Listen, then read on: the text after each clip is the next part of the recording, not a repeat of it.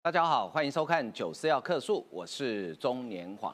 国民党里面的总统的征召之战哦，因为我我很难用初选，因为看起来不太像初选哦。就征召之战好像越来越激烈了。哎，郭台铭连续假日两天都有动作哦。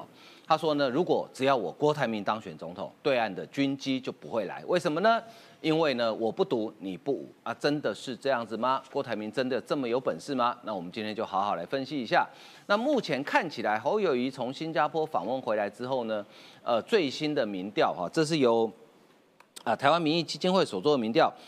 其实，在沙卡都的情况之下，郭台铭跟侯友谊两个人并没有明显的差距啊，并没有明显的差距。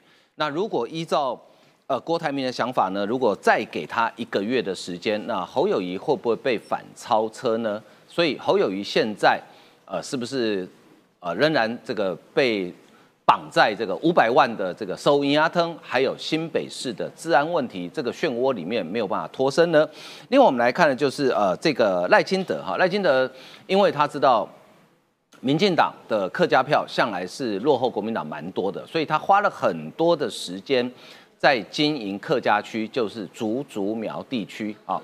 那这个地方呢，如果柯文哲参选的话，算是柯文哲的本命区，因为柯文哲是新竹人嘛，而且呃新竹市长呃高虹安也是民众党的党员，所以在这个地方呃赖清德能不能够有优势？目前看起来好像到目前为止好像还不错。啊，另外我们来看呢，这是。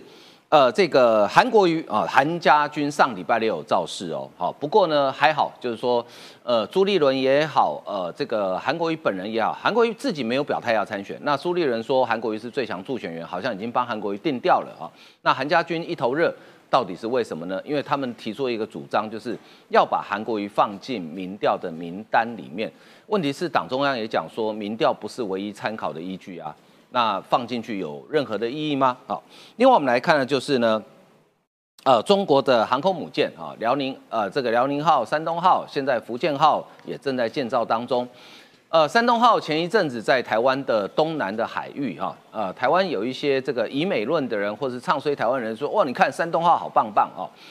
结果没想到哈，这个被自己人吐槽说，不管是辽宁号、山东号还是福建号，从接到命令准备要开呃出航，到可以出航要经过四十八小时，好，四十八小时就是两天。呃，其实以现代战争的速度来讲，两天可能仗已经打完了。那你要出动要干嘛呢？好，所以呃，山东号跟辽宁号的秘密，等一下我们会为大家来解密。呃，另外我们来看的就是这个郭台铭虽然讲说这个呃，只要中国这个军机要台主要是冲着台湾来，但是哈。呃，郭董可能在这个地缘政治上，可能有一刻他没有上到。如果中国的目的只是针对台湾，那他为什么需要航空母舰？为什么他需要海外的军事基地呢？打台湾不需要用到航空母舰，海外的军事基地也不是冲着台湾来，所以中国的野心。显然不仅止于第一岛链这么简单。好，这个呃这样的战略观念呢，其实现在已经慢慢的变成呃关心印太地区地缘政治的一个主流的想法。哈，那显然郭台铭郭董呢没有补习，可能没有补到最新的进度。啊，好，呃为您介绍今天参与讨论来宾，首先是台湾韬略策进协会副理事长张宇韶，欢迎大家晚安。啊，再来是民进党的新北市议员李宇翔，欢迎大家晚安。啊，再来是民众党的前中央委员张义善，欢迎大家午安。另外，国民党台北市议员钟小平，大家好。好啊，我们先来看哈，先请教这个雨韶老师啊，郭台铭，哎，昨天在台南那一场哈，说实在有点吓到人哦，人蛮多，就是线上看的人蛮多。不过呢，哈，这个有机会我们再来谈。我们先来看啊，郭台铭是怎么说的？他说：“我如果当总统，对岸军机就不会来，主要原因是因为，就他说，因为我不读，你不统。”你不武哈，所以看起来意思就是说，因为民进党执政主张台独，所以对岸才要用武力威胁台湾。什么叫做与虎谋皮？什么叫倒果为因？这就是呢郭台铭的解释，或是他的写照。刚才上节目之前呢，我问一下义山哥啦，哎啊，或是还有小平哥啦，到底啊谁是郭台铭两岸论述的操刀者？你总是一种有起手是总是要有四平八稳的讲法，怎么会讲这种逻辑错乱、导果无因的论述呢？那个论述的平均值啊，还在水平面之下。怎么说呢？先说了，他说呢，诶，因为呃军机绕台是因为民进党，这意思是民进党搞台独。不过不管是不是改成务实的台独工作者，只要是爱好和平者，第一个我有意见。穷兵黩武的集权国家，怎么可能是爱好和平者呢？而且呢，老共军机绕台之外，有没有军机军舰骚扰日本、菲律宾、越南周边这些国家？不论是民主国家，或是呢威权国家，所以不是只有针对台湾呢？这第一点。第二是呢，相信对岸也也也爱和平，这个实在是要缘木求鱼。刚才呢，线上有一个网友写的非常好。被开枪那个当铺啊，只要按照呢郭台铭的逻辑，不要装铁门呐，特别更可以请啊啦，说的太好了，所以要导果为因，相信对岸也爱和平，对岸的军队人民呢不愿意打仗，大概说对一个，对岸的人民不愿意打仗的，但解放军听谁的？听习近平的嘛，习近平人家就是要武统消灭台湾。凭什么你说你当中国之后呢？子弹呢就只对民进党对台独，不会针对所有主张中华民国主权存在的人？这第一段，第二段啊，这件事情只要我当选了啦，军机就不会绕台了，因为我不读你不。你看第二个错误，对了，我是认为的，纵使退一万步了，独的概念是什么？大家很清楚嘛。中华民国派、中华民国反呃反共派、中华民国台湾派，在老共眼中，通通都是独啊。好，你认为郭台铭说我不读我不读，但是呢，你不老共会不武吗？不论你说什么，他就是想打你，想揍你，想统一你嘛？你怎么这么好傻好天真呢？还有呢，哎，他告诉我们呢，只要做一个识别标志，只要我们高举中华民国国旗，唱中华民国国歌，我觉得他们就不会来，是这样子吗？来，郭台铭，如果你听看苦林大哥的发文呢，很简单，这些话。你有本事啊，去告诉习近平，这第一个，你告诉习近平这句话，我取中华民国国旗，我唱三民主义，喂喂，你就不打我？你以为是阿里巴巴在门口做记号就是，是不是？老共的飞弹瞄准是台湾，要消灭是中华民国，跟你郭台铭有什么关系呢？苦丁大哥第一个诉求，苦丁大哥第二个诉求，你就爱台湾对不对？你把富士康啊给获利了结啊，把他的继承出物通通的卖掉，回来台湾就好了嘛。啊，你有没有这种本事？没有，所以讲的都是插话，都是干话。好，这第一段为大家说明。那我们熟悉的外交国防委会的这个立法委员王定宇，定宇委员逻辑就我刚才所说的，日本、韩国、菲律宾、越南、印度等国家都被中国骚扰，都是因为民党执政吗？这样论证是什么？他根本就是一个穷兵黩武啊，军事扩张，影响到印太周边国家安全的独裁者、独裁国家嘛。郭台铭公然引中共武赫呃文攻武赫，威胁台湾民族选举，还反制的。你看反制什么意思？反制是比较文明的说法，就没大脑的意思啊。没大脑的夸奖中国爱好和平，这样的说法比草包还恶劣。简单啊，帮老共带风向。我刚才说啊，口令大哥说啊，有种的去跟习大大讲啊，有你指定的那一天呢，只要一天就好，让中国军机一架都不扰台。要是做得到，我就投票选你当总统。来，哪一天我帮这个奎大哥说啊？诶，八月一号那一天哦，或是呢 十月一号那一天。八月一号是中共的建军解放军的建军节，十一十月一号的是他国庆，那两天呢，好不好？你的飞机啊飞在天安门就好，不要过来。你做得到吗？我们只知道你去见啊习近平的时候，你可以保持企业家风范，你跟他鞠躬握手，那样你不敢了。网友说了，刚才我说的，连在中国富士康的共产党支部都不敢碰，赶都赶不走的，管都不敢管的，还想带领台湾，笑死！所以这个起手式是失败的，这个起手式的两岸论述呢是不及格的啦。哎，呃，郭台铭讲了这么多哈，又是礼拜六，又是到竹北，昨天又到台南，还去黄昏市场哦。呃，想要去跟大家这个把干净，然后又讲两岸论述，我想大概就是为了选总统吧。哦，所以我我请教小平，那你比较了解国民党的提名制度啊？啊，郭董到底还有没有机会？要不然他白忙一场，早点跟他讲吧，不要让他白忙一场。哎，超过五十趴，超过五十趴，然后侯友谊低于五十趴，那你这样就是郭比侯的机会多一点哦。对，我记得我上个礼拜上上礼拜二在面对面嘛，嗯，年代然后讲那个不要帮友台打广告，哎，我知道。然后。他那他那个制作人打给我说哈，哎哎，大家都说九十八要提名侯友谊的嘛，对对对，大神啊，我听到。当然，《中国时报》也也一直在推这个事嘛。那我有我讲的也不见得对，可是我有我的看法我认为郭台铭提位机会应该比侯友谊高一些了。为什么？你的依据是什么？我依据啊，第一个，整个形势看起来哈，因为他相对包袱少一点，但侯友谊也很强了。侯友谊的做好做满啊，跟侯友谊哈，侯友的两岸的论述啊，这个我觉得比较辛苦。嗯哼，当然有时候有些话不能讲太明白，我用直觉好不好？用政治的直觉，我觉得郭台铭比较有比较有机会。我我因为我是党员，我好不容易回来国民党。这个你们刚刚那个网友说啊，钟小平干嘛去蹭国民党？我现在是国民党的党团的市议员党党籍哦，所以我们珍惜这个党籍。以前被吴敦义赶出去哈，现在朱立伦好心把我叫回来哈，我们就回去了。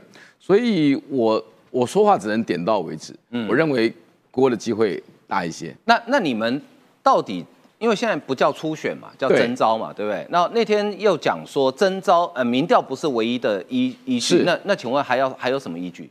还有。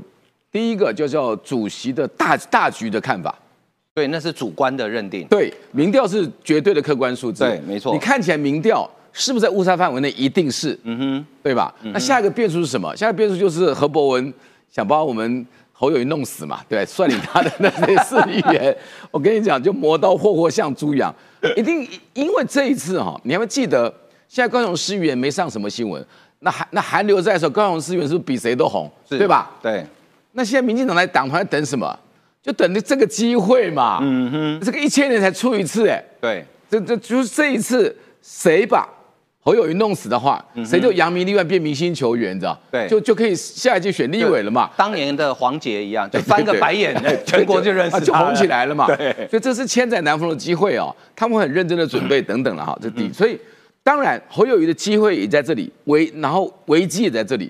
你讲的不好。你一定对着你打什么？你你你绕跑嘛？嗯，你两岸论述嘛？你的这个国政嘛？嗯，你不能再讲呵呵做台，一直讲那样，郭台铭更会赢。可是如果他最最最近进步很多，如新加坡去加一点分，他对打我我不要求他对答如流，讲的四平八稳，我认为侯的机会就相对大。嗯所以简单讲，这个关键的这一个月就是五月的总咨询，这决定郭跟侯的生死，而真正的主动权还在侯啊，你讲的好不好？嗯嗯啊，我所以我的我的看法大概是这样子，国民党好，那继续讲耐打度适不适合主席的主观要谁，以及客观的绝对的数字民调，我认为是个综合综合判断，我也看不懂了，因为秘书长说就是侯友谊的嘛，上礼拜，对，那柯志恩说民调高的不见得提名，所以我们的基层党员看也看不太清楚，我综合判判断下来啦，我觉得我觉得。你你看朱立伦的中心思想是什么？嗯，国民党的票不足以打败赖清德，一定的啊。当你你同意啊，赖清德的民调是大过国民党这两个候选人，这个历届民调看起来都都这样。第二，那想赢嘛，想赢就不是纯老 K 嘛，叫菲律大联盟嘛，叫大水库理论嘛。嗯哼，所以南四溪、北四溪的水我都要嘛，我从菲我我票票才够啊。所以我们是南四溪，大概柯文哲白的票是北四溪的哈，就翡翠水库才会才才会满满的水库。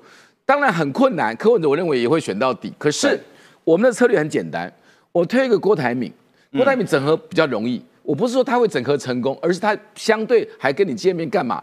即使不成功，本党以仁至义尽，那第二步就可能要操作弃保了。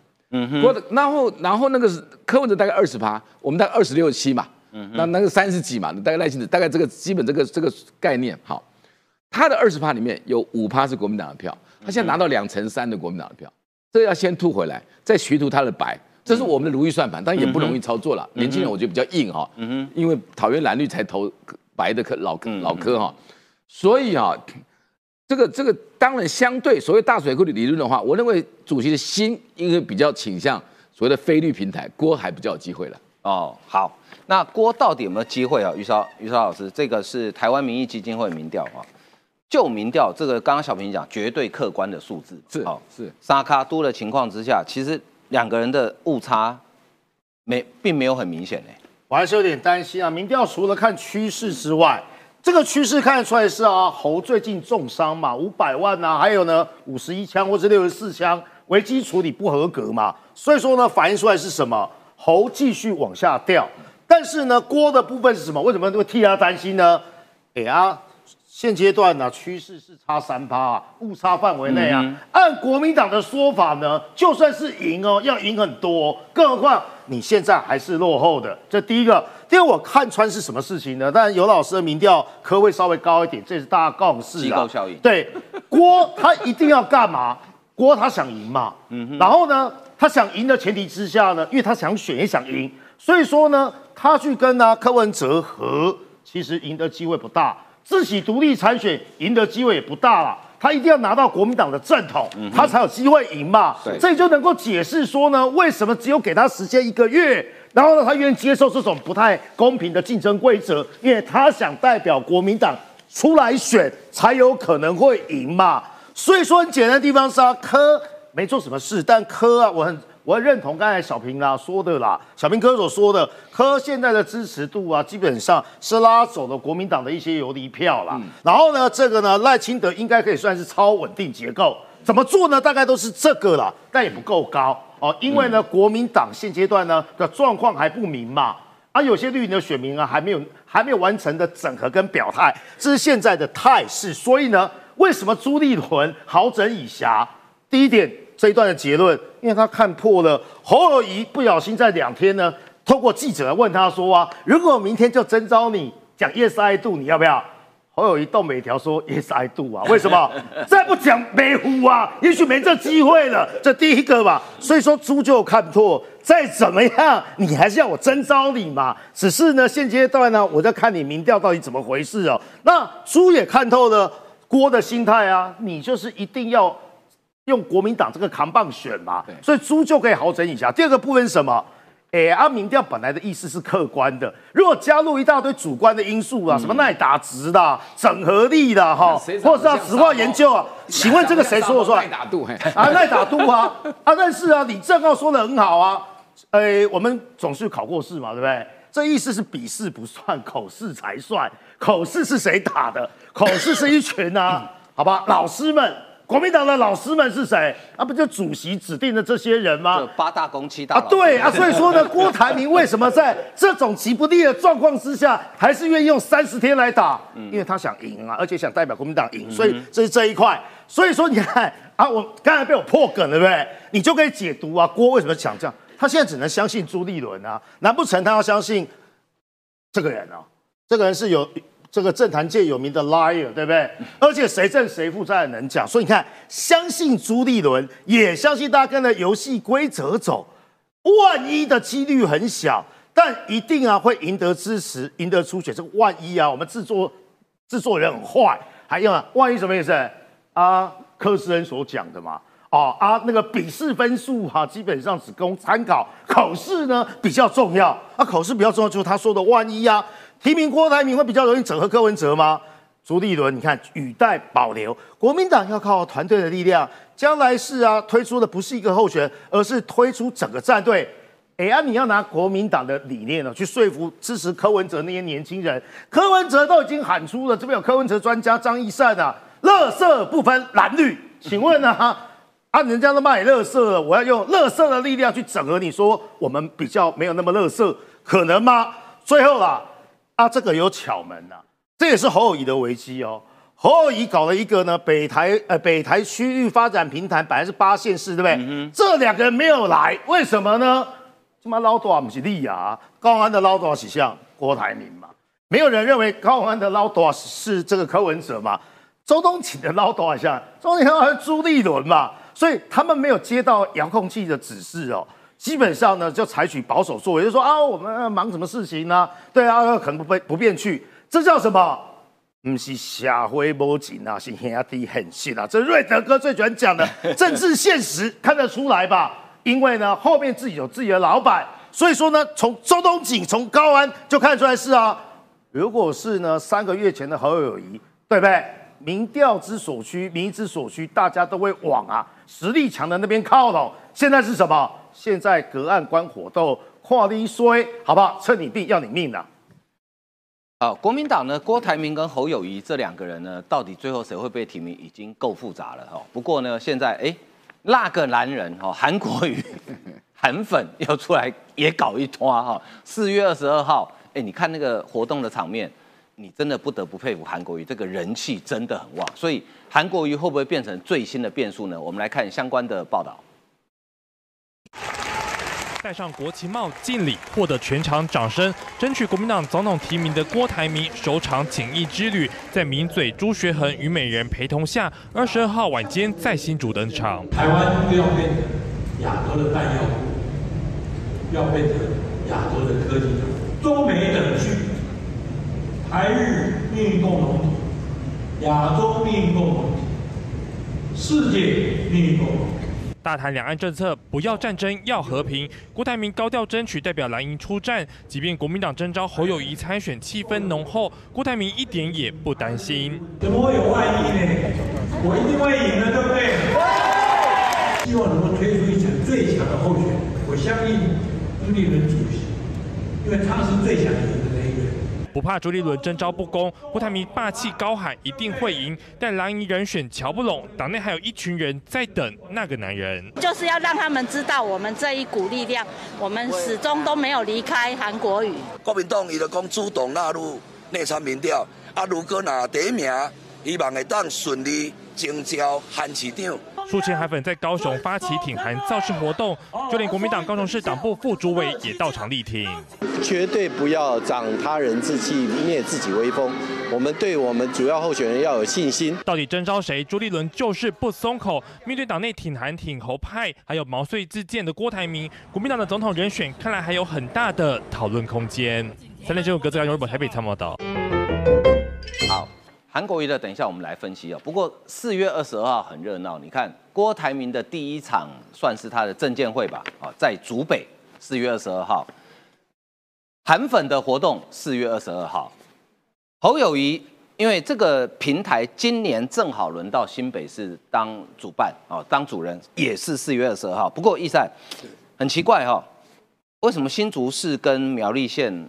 选择缺席，因为照理说这个不是政党活动，它就是一个北台湾八县市的县市长的一个平台嘛。那为什么他们两个刻意选择缺席？我先回到这个民调，这个民调今今天出来再出来一次，我说再出来意思是说，因为它是四月九号到四月十一号调查的，对，所以有时候民调不不只看数据，还要看它公布的时间呢。对，那为什么今天又特别拿出来再公布一次啊？的原因就是，哎，是不是侯友谊最近事情太多了，来来撑一下信心哈？撑一下场面来用的民调，尤英龙尤老师的民调，长期以来有机构效应，柯文哲都会比较高。对，第二个就是时间点问题，四月九号到四月十一号，不要忘记了，最近对侯友谊最大两大致命伤，一个就是所谓的乔议员的事情，他变成警长变乔王啊，市长变乔王，这第五百万的雨伞的事情，他都没有说明清楚，然后绕跑到新加坡，就新北发生八十六十六枪嘛，那这个六十六枪，他现在。也没有办法解解释清楚，所以这两件事情对于侯友谊冲击这么大的事情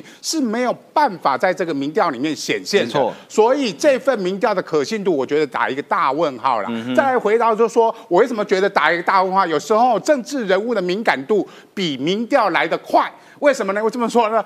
八县市的选举。啊，如果是国民党，哎，不要忘记了，侯友谊现在是国民党的您征召候选人哦。好，即使还没有征召，是因为现在郭台铭就不是国民党的嘛，所以朱立伦先提名了，呃，提名了侯友谊来跟郭台铭党外的郭台铭做 PK，这叫二阶段征召嘛。所以他现在必须拟征召一个国民党候选人，叫做侯友谊。结果国民党自己的县市长呢？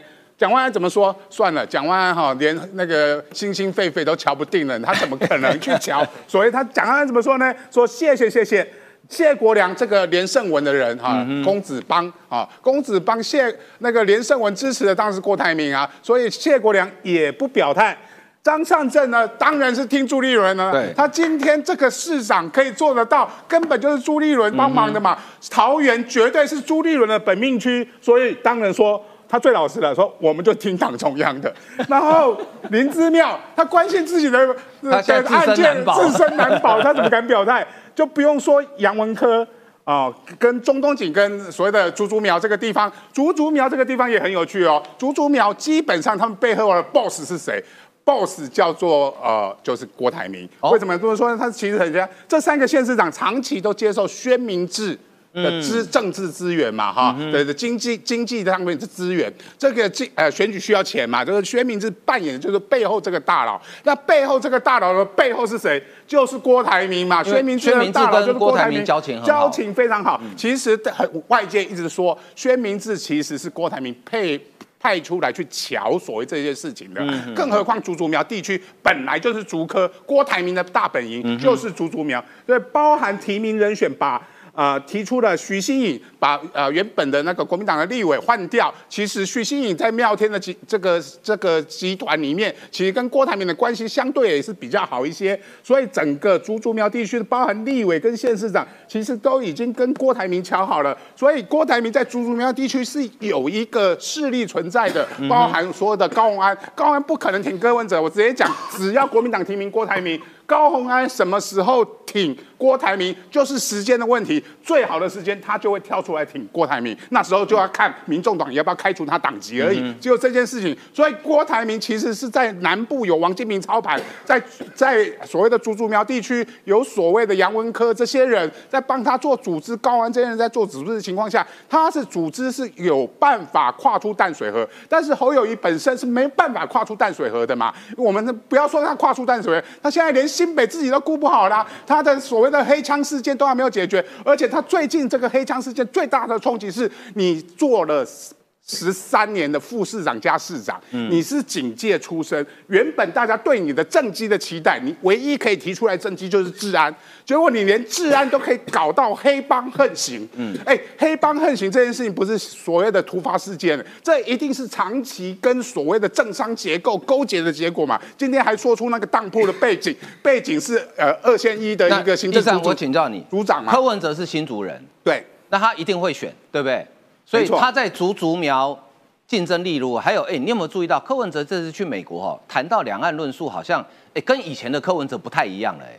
柯文哲的寄望完全来自于蓝营内部到底会不会纷乱嘛？现在就看到朱立伦明明就知道郭台铭事实上是比较强，而且比较有整合能力的，但是他又卡住郭台铭嘛？他提出一些很多民调上数据上面看不到的东西，要由他来个人来决定。所以国民党的候选人到最后不是什么民调决定，也不是什么数据决定，就是朱立伦一人说了算嘛？这些直话分析到最后是朱立伦，所以我们完全不懂朱立伦到底要提侯。还是要提郭，尤其现在说真的，侯友谊的民调是高过于郭台铭的。那郭台铭可不可以在这一个月里面冲出来？我也觉得打一个问号，因为我觉得郭台铭跟侯友谊都有一个天花板，这个天花板叫二十五趴，也就是说他们超不出这个二十五趴，在一个月内，所以两个人都差不多，而且跟赖清德有一段的差距的情况下，就是朱立伦来决定啊。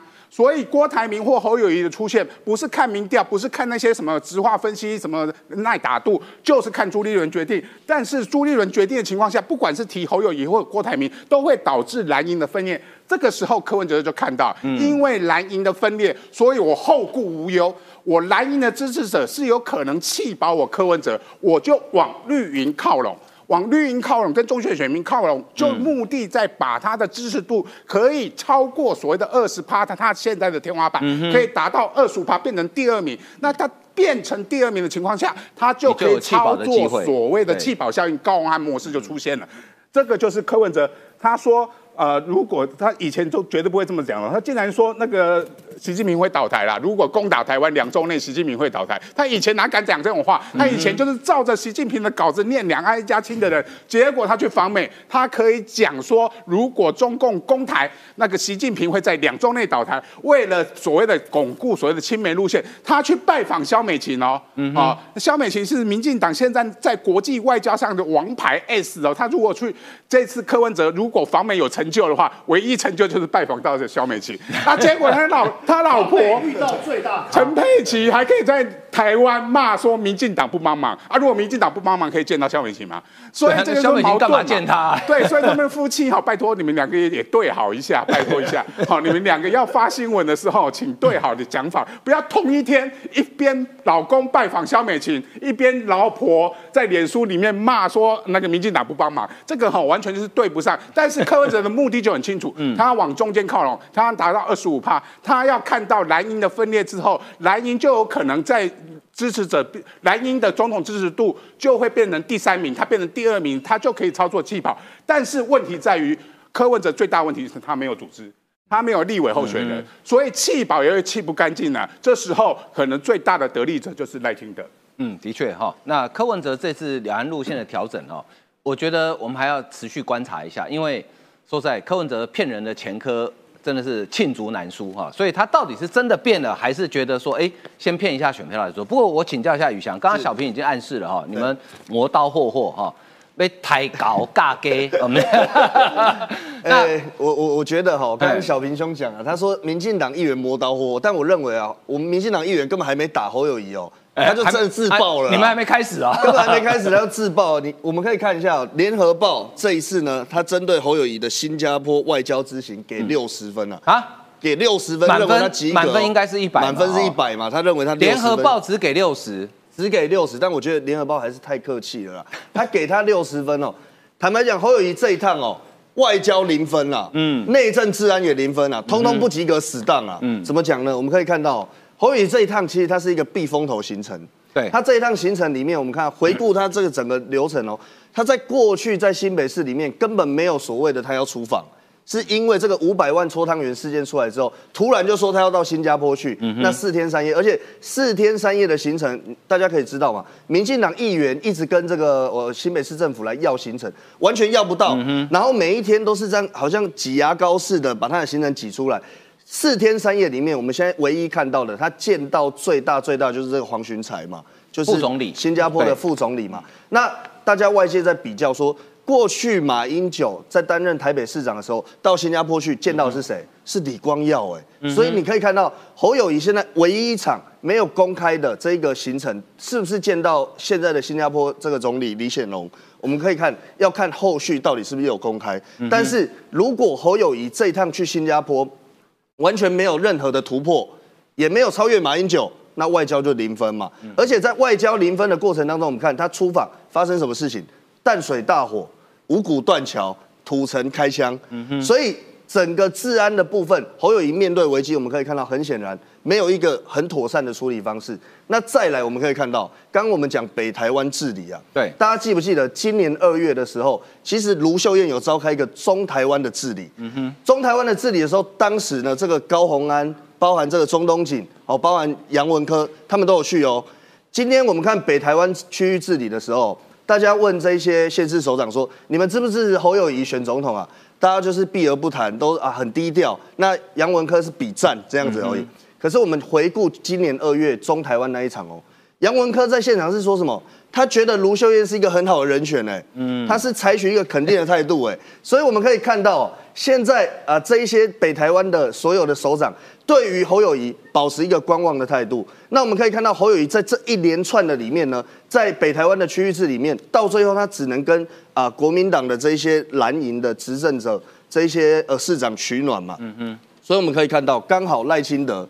他直接在出席这个呃肾脏科医师哦这这个呃医疗学会的时候，他提到一个，我觉得这很很很精彩。他说啊，国民党选举买票让社会得了糖尿病，然后呢，选举暴力、黑帮、黑黑黑道暴力这些是高血压，国家认同的是精神分裂一样。我觉得赖清德讲的非常的好啊，赖清德直打国民党的这个重地嘛，所以我们可以看到，我再回到我一开始讲的，啊这个小平兄说民进党议员哦磨刀霍霍，真的侯友谊，我们真的还没有认真开始打的时候，议会根本还没开议，侯友谊就自爆民调掉到现在这样，所以我们看侯友谊最近一直在不断的表态说他好像要出来参选，为了中华民国他要承担了嘛。我在这边讲了，侯友谊如果真的要参选的话，先辞掉新北市市长啊。嗯哼，他。他不会。好，我们再来看哈，刚刚看了韩国瑜哈，韩粉发起人陈清茂，他说这个四月二十号这个活动呢，跟韩国瑜无关哦，是他们自己发起的，是我自己办的，要求国民党中央必须遵守副秘书长江俊廷在我宣啊这个直播上的承诺，把韩国瑜纳入内参民调，公平、公正、公开公布内参民调的结果。好，好。呃，当天去现场有谁？这个挺韩的艺人熊海林，前高雄市民政局长，现任呃市党部副队。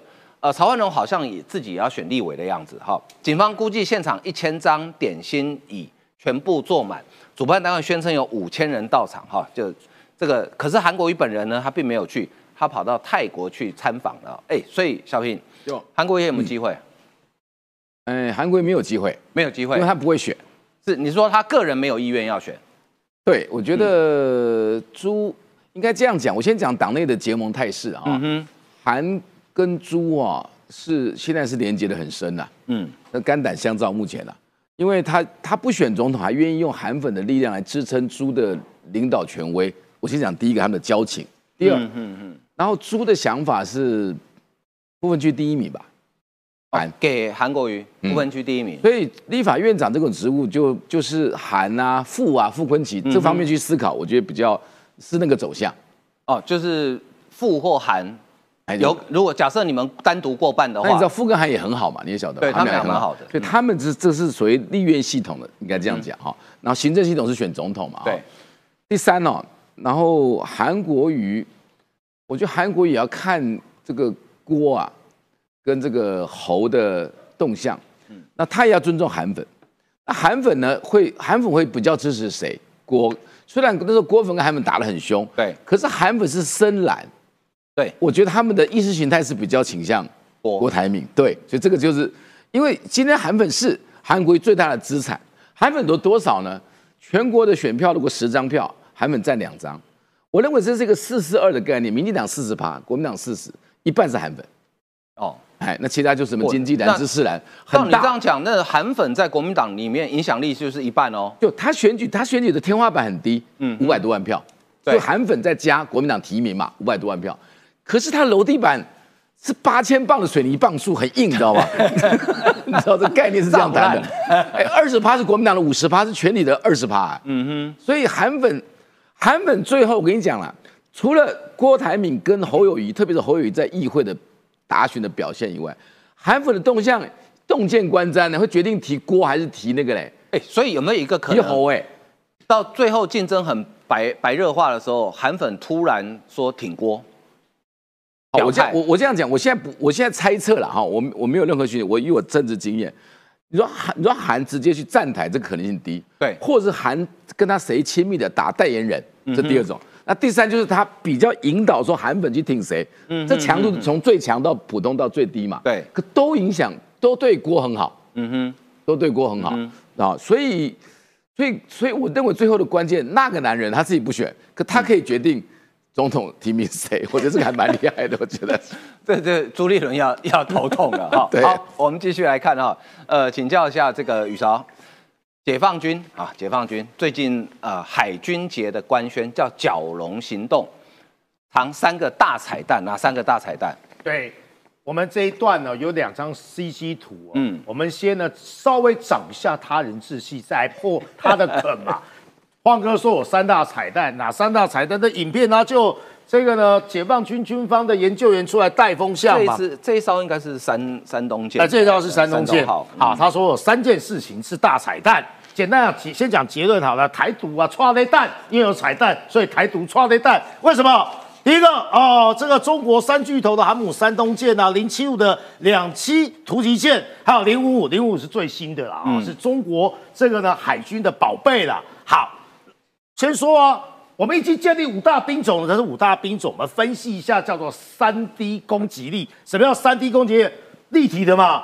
哦，我们有这个水面舰队，我们有水下潜艇，我们有航空兵，我们有陆战队，我们有呢类似像美国的海岸巡防队一样，嗯五大兵种哦，三 T 立体作战。我刚才说的，空中飞的哦，海上走的，还有呢海下的潜艇，甚至呢陆战队啊，可以做呢抢滩登陆的夺岛这种作战。所以怕了吧？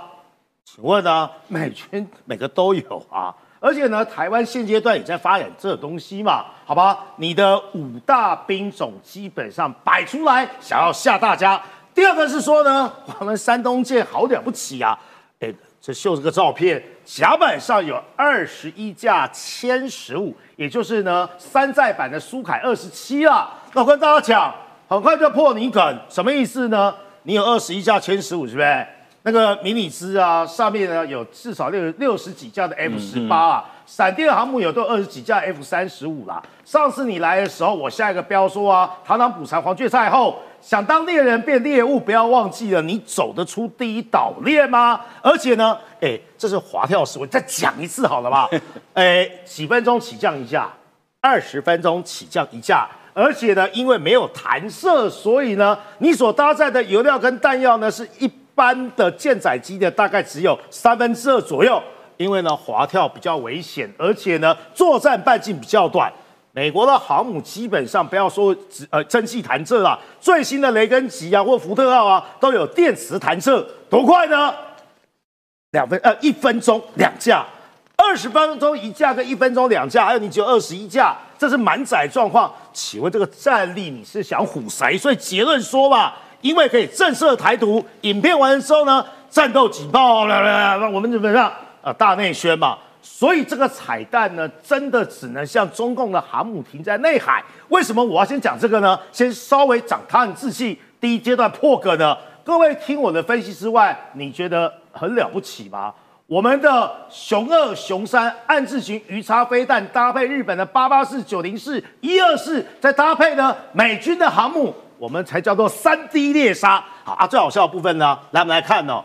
哎，我们听过一个东西叫生火待发，对不对？什么叫生火待发呢？讲千本一单例。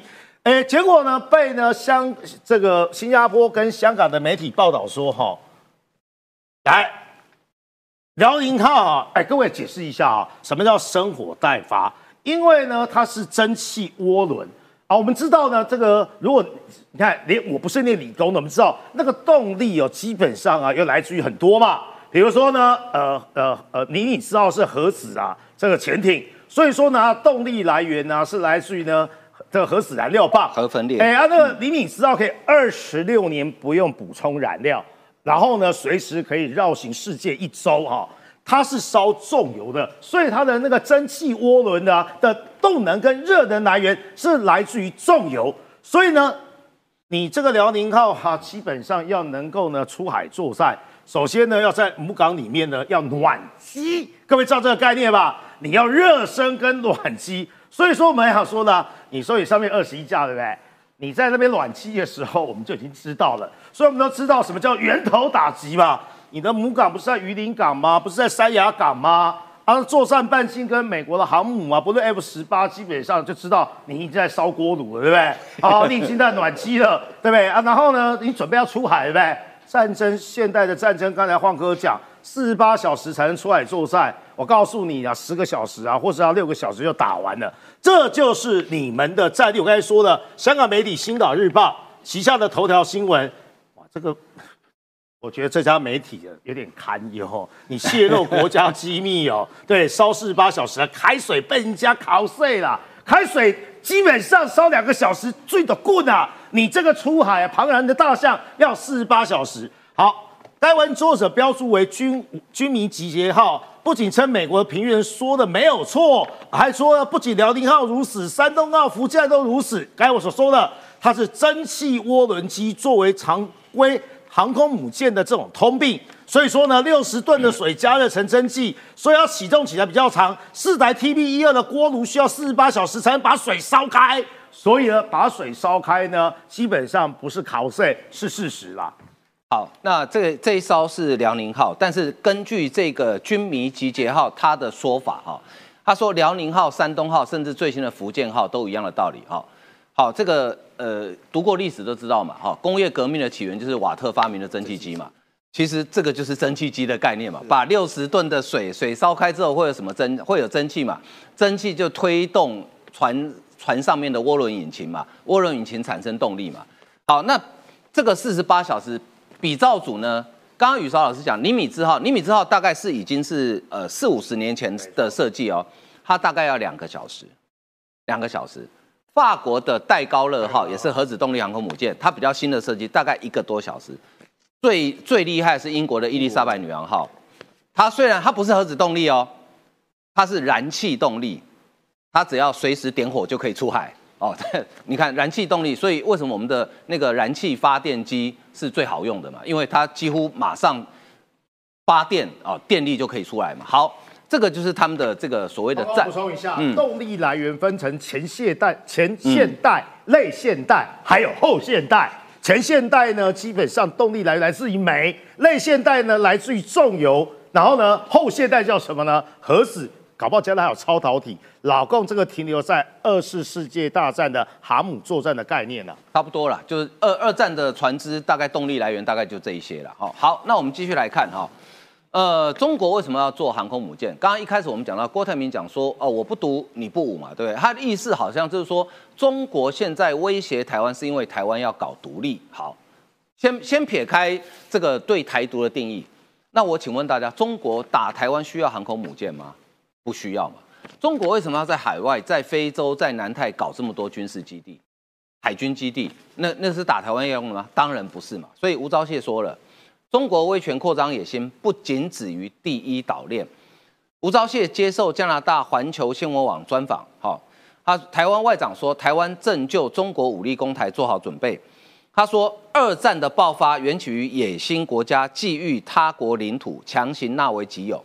现在的中国也是这样，威权扩张野心不仅止于第一岛链，也扩及太平洋、印度洋等。对国际社会构成重大的威胁，好，所以呢，包括像欧盟的外长，好，他要欧洲的海军巡航台湾海峡，外交部说这个是充分展现对台的重视与支持，啊，这个是欧盟外交及安全政策高级代表叫波瑞尔，他其实上个礼拜在欧洲议会就讲类似话，后来他要去投稿法国的一个星期日报，哈，他上面讲。重点是在于说，台湾在经济、商业以及科技层面都跟欧洲有关，所以欧洲海军呢应该巡逻台海，展现欧洲在这一个绝对重要区域上自由航行的承诺。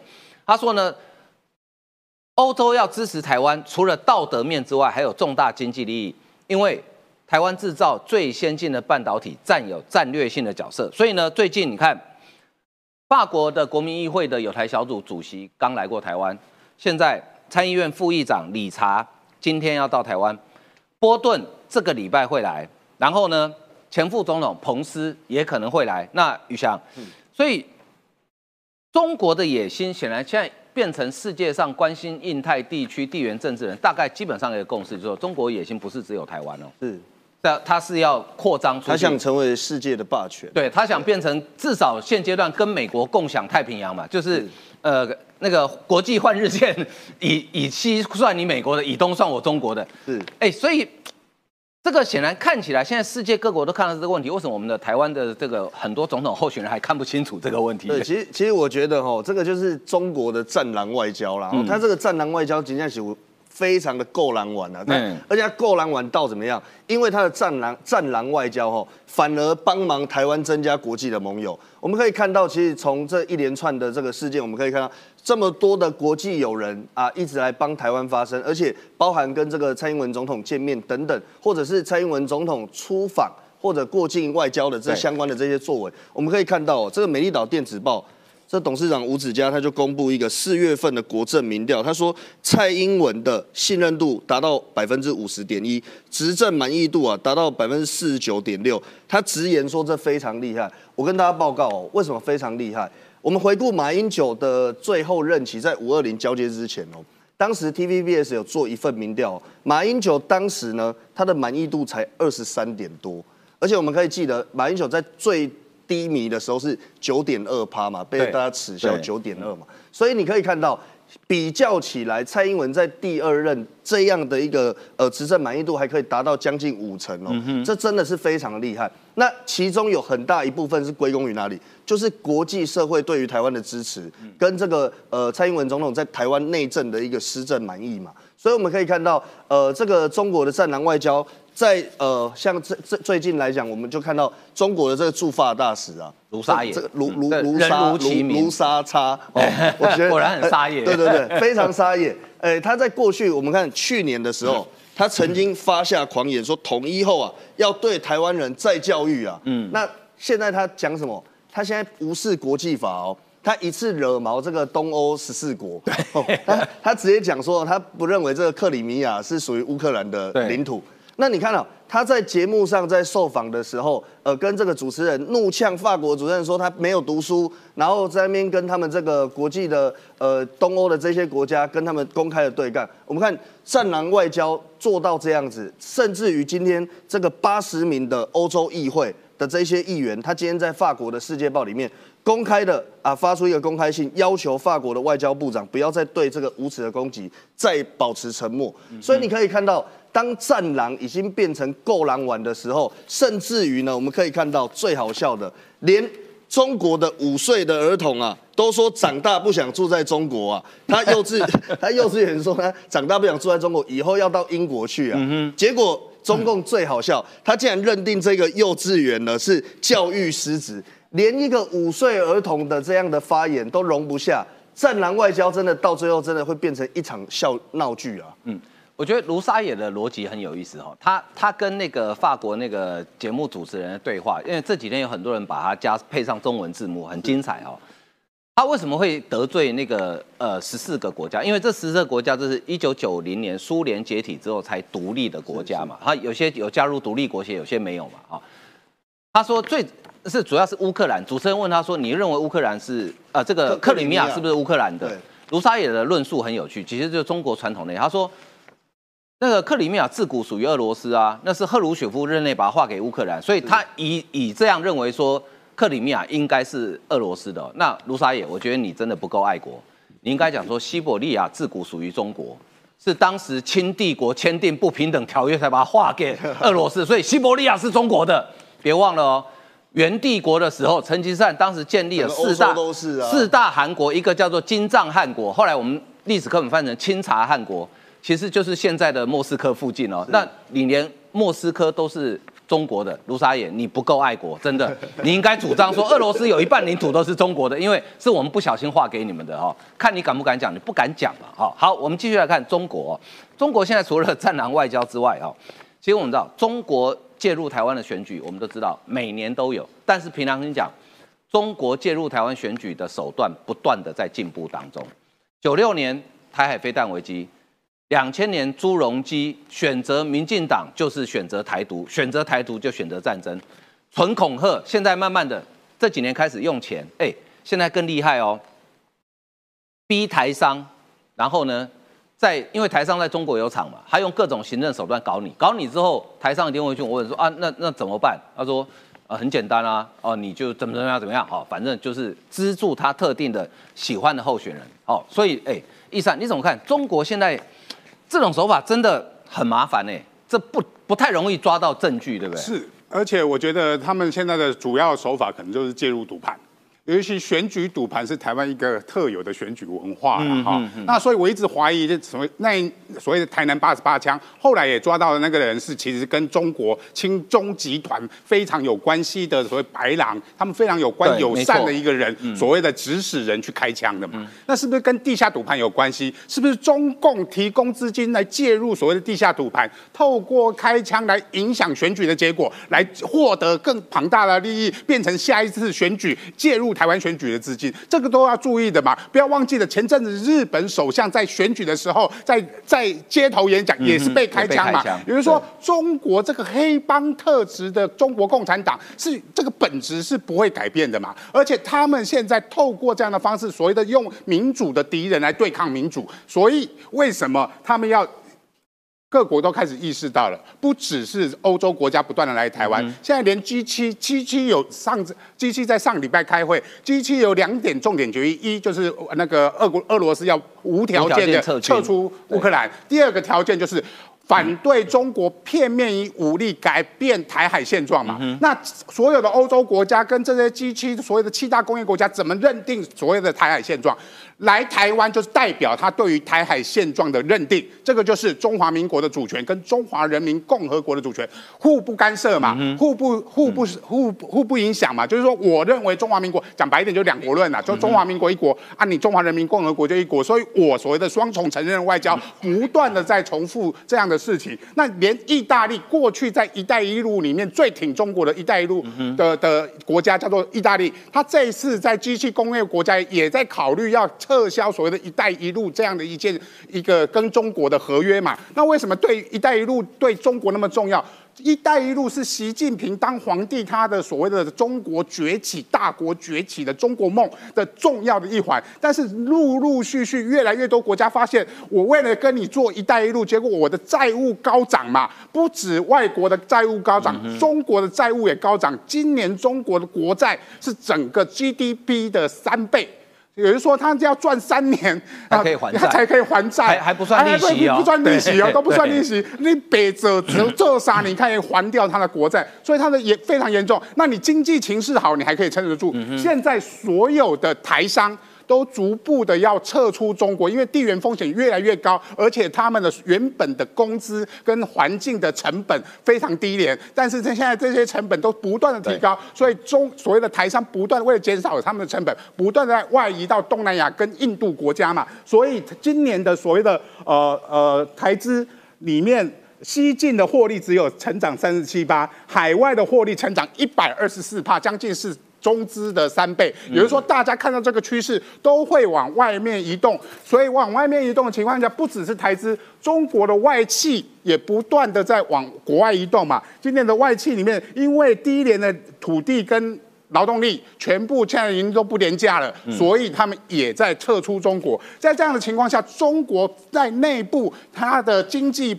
发展上面 GDP 成长缓慢，再加上外在不断的高足的情况下，他怎么有能力所谓的说做在做这个“一带一路”的布局？这个“一带一路”的布局变成一个偏天大谎嘛？所以难怪柯文哲会说，如我要大家很讨厌柯文哲，但是他有时候讲的话是对的。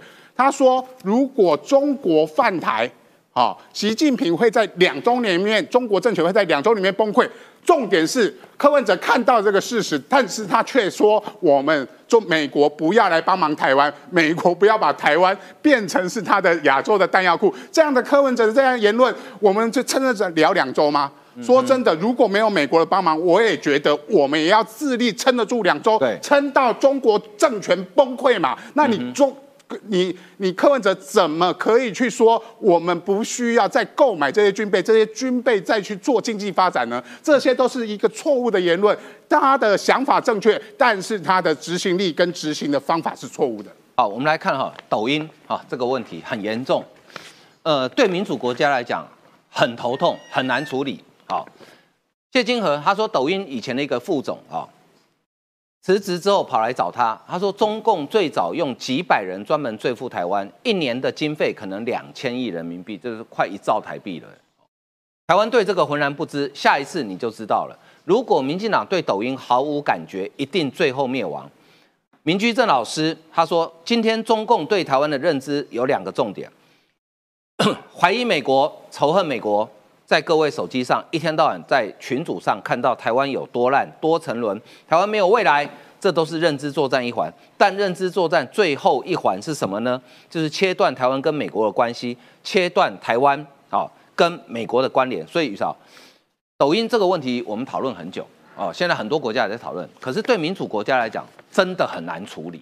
是啊，我们目前呢跟西方民主国家大部分只能针对公部门的部分，对，哦，因为公务人员基本上我们有相关法规的规范，民主国家基本上做任何事情一定要依法行政，嗯哼，哦，就很多人跟我讲说网络节目啊，基本上都在造谣，那没办法，NCC 现阶段就不管网网络嘛，嗯，你要进抖音，基本上也要通过国会立法的过程，嗯好，比如说我们有国安无法现阶段规范啊，中共界选或是呢反渗透法。所以呢，老共就是利用呢民主国家言论自由跟依法行政的软肋，想办法来对付你。这第一点。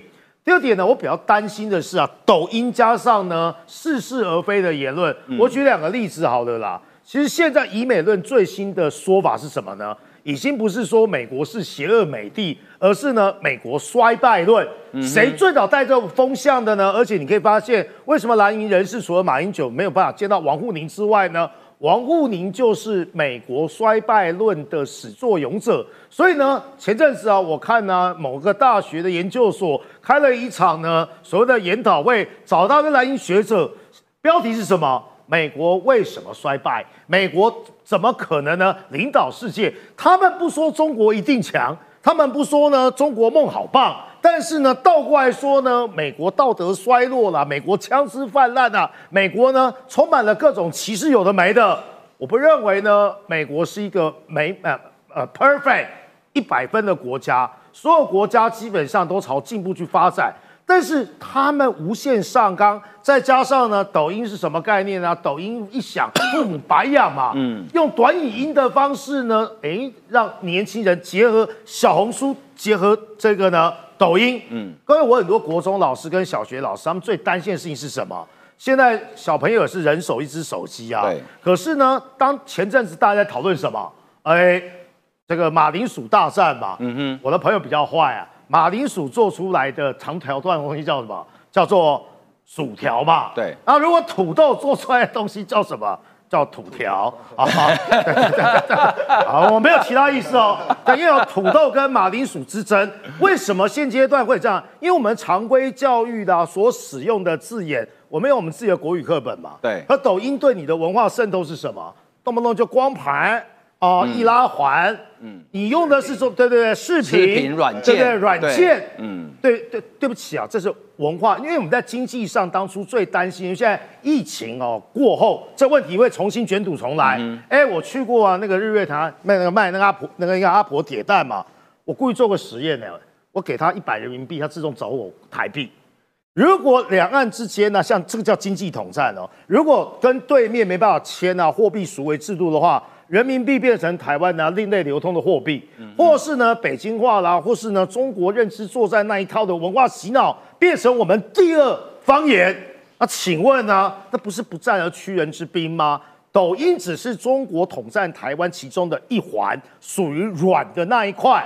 啊，抖音里面含瓜的东西啊，真的是啊，呃，包罗万象啊。不论是中国好棒啊，台湾好烂啊，美国好邪恶啦，再不要说中国不邪恶等等等等等等。所以呢，这件事情我觉得政府真的要正视。立法委员诸公们，这是你们的职务，也是你们的工作。我们期待你们在立法院能够推出呢，类似像啊反渗透法、国安无法的东西呢，让这件事情依法行政，让我们的 NCC 跟相关部会呢，应该讲了，不止 NCC 啊，数位部啊，让唐凤有办法去想办法处理这件事情了。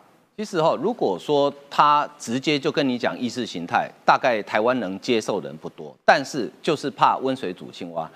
呃，最节目最后呢，请所有的观众朋友，你好好回想一下，你周边有多少人，平常在跟你聊天的时候，会不小心脱口而出“早上好，哥”，软件、光盘、视频，哦，猫腻、颜值、炸锅、炸锅，对，甩锅。